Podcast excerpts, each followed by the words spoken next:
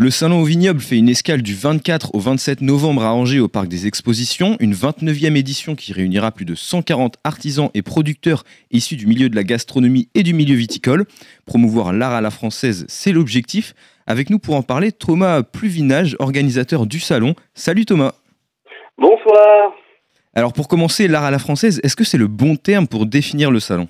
Ouais, complètement. En fait, c'est vrai que le, le concept qu'on a, et qu'on a depuis 29 ans sur Angers, c'est de ramener des petits producteurs, que ça soit en termes de vin, donc euh, là on aura 77 euh, producteurs de vin présents, mais aussi dans la gastronomie, où on essaie d'avoir une répartition un peu homogène avec 36 exposants en gastronomie qui seront là, que ça soit en foie gras, en produits sucrés, en produits salés ou en fromage, il y a de quoi satisfaire tout le monde euh, du moment qu'on est épicurien. Et pourquoi venir à Angers? C'était important pour vous, de, enfin pour l'événement plutôt, de faire une escale dans une, une région où la culture viticole est importante? Exactement. En fait, ça, c'est euh, quelque chose qu'on trouve qui est vraiment intéressant parce que les Angevins, euh, malgré que, enfin, je vais dire malgré que, on soit dans une région viticole, ils sont assez curieux. Et c'est vrai qu'on a forcément du vin avec de la Loire qui est assez bien représenté.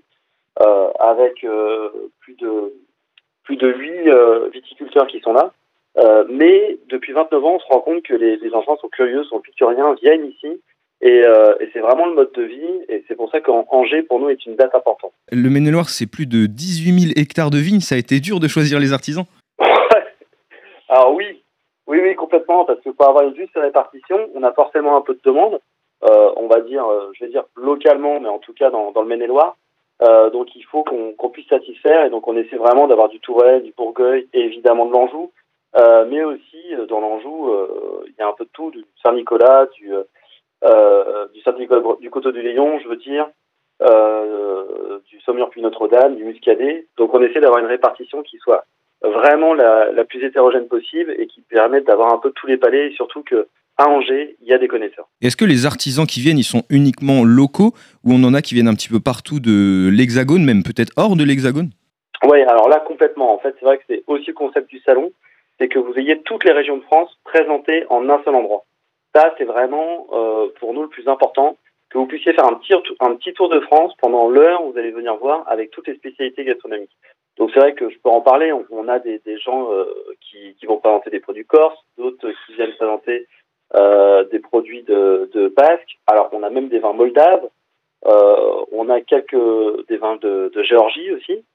Et euh, c'est vrai que ça, ça, ça permet de, de déjà de, découvrir d'autres choses. Et on a Au goût du monde, qui par exemple fait le tour du monde, lui, pour, euh, pour essayer de trouver des épices un peu de, de par le monde. Donc c'est vrai que à votre question, on a aussi du local, et ça, ça c'est le deuxième point, où on a deux exposants notamment qui sont euh, qui viennent de chez vous.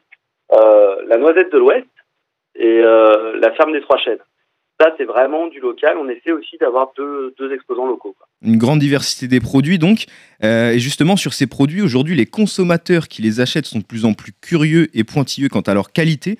C'est aussi l'objectif de l'événement, de pouvoir proposer cette qualité dans les produits Oui, en fait, c'est la qualité et l'exclusivité. En fait, nous, ce qu'on veut, c'est qu'il y ait un bon rapport qualité-prix. C'est le seul euh, moyen, en fait, d'être directement en face avec le producteur ou l'artisan.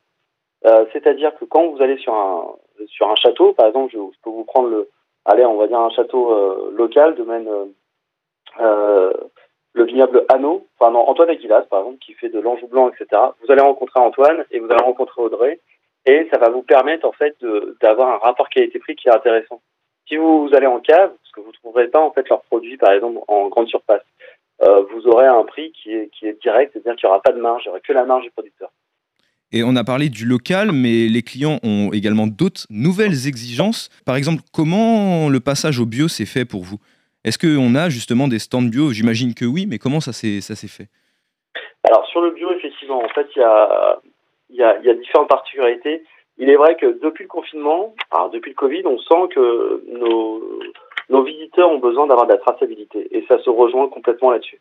Sur le bio, il y a, enfin, il y a le bio, il y a le HVE. C'est-à-dire que en fait, les, vignes, et là je vais en parler, elles durent 80 ans. Donc en fait, le mode de culture des vignes est assez raisonnable. Donc le HVE, c'est la culture raisonnable. Il y a différents modes là-dessus.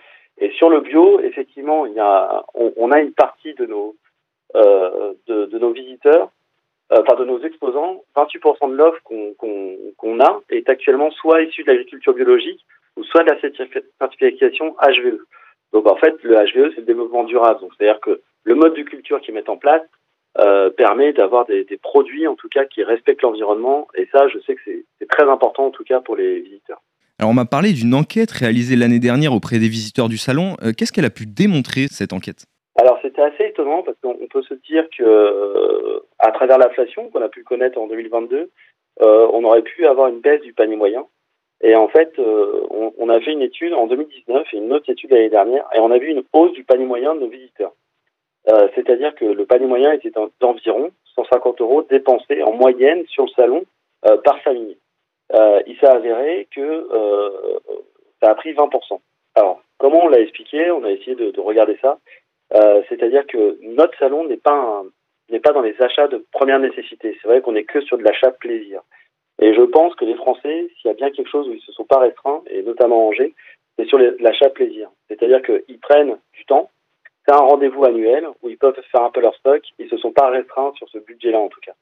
Et c'est vrai que peut-être aussi que la, les nouveautés qu'on propose ou la gamme qu'on propose, et depuis 29 ans, fait que euh, au fur et à mesure des années, les achats augmentent un petit peu. C'est quoi le, les attentes de ces visiteurs pour cette nouvelle édition? On regarde d'année en année, et c'est vrai que, alors, il y a, y a quand on enquête, il y, a, il y a, énormément de demandes, mais c'est vrai que si on fait un résumé un peu de ce qui, ce qui a été demandé un peu l'année dernière, euh, on, on, voit qu'il y a toujours une attente, c'est qu'on ait de la nouveauté quand même. Donc c'est vrai que d'année en année, là on a 22% de nouveaux. On essaie à peu près d'avoir 20% de nouveautés à proposer dans l'année, mais pas que. Euh, on a répondu aussi depuis l'année dernière avec des contenus pédagogiques. C'est-à-dire que quand vous allez euh, rentrer dans le salon, nous on va vous raconter une histoire. C'est-à-dire que c'est intéressant de savoir, par exemple, euh, comment déguster un vin. Euh, c'est quoi l'histoire du vin Donc en fait, c'est des contenus qu'on met euh, à disposition dans le salon, vous pourrez découvrir, qui vont vous permettre en tout cas de, de mieux connaître l'univers du vin. Euh, c'est pareil, on, aura une photobox, en tout cas sur Angers, euh, qui vous permettra de vous prendre en selfie, de faire croire que vous êtes dans les vignes. Bon, ça c'est des choses où on a, compris qu'il qu fallait que nos visiteurs rentrent un peu plus dans l'univers des vignobles et qui se s'approprient euh, les viticulteurs et leur façon de faire, ainsi que nos artisans gastronomiques. Donc pas mal de nouveautés au niveau des contenus. Et vous, les organisateurs, quelles sont vos attentes? Ah, nous, il est très clair que ça fait 29 ans qu'on est là, donc euh, c'est déjà avoir nos visiteurs en rendez-vous. Ça, pour nous, c'est très important. Et vraiment que qu'on a un, un, beau taux de satisfaction. C'est-à-dire que sur Angers, on a l'habitude de recevoir entre 9 000 et 11 000 visiteurs.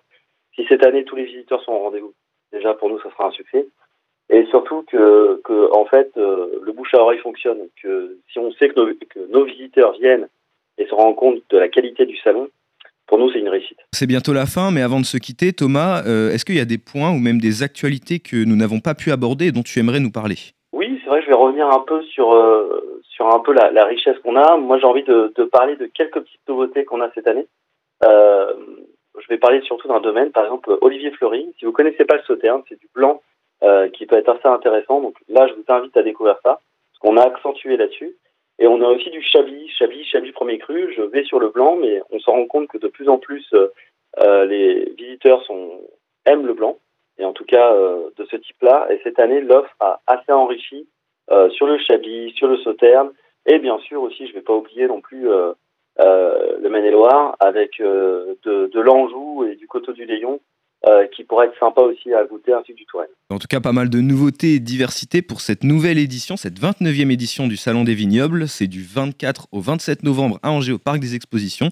Et avec nous, c'était Thomas Pluvinage, organisateur du Salon aux Vignobles. Merci Thomas. Eh ben, merci à vous. À bientôt.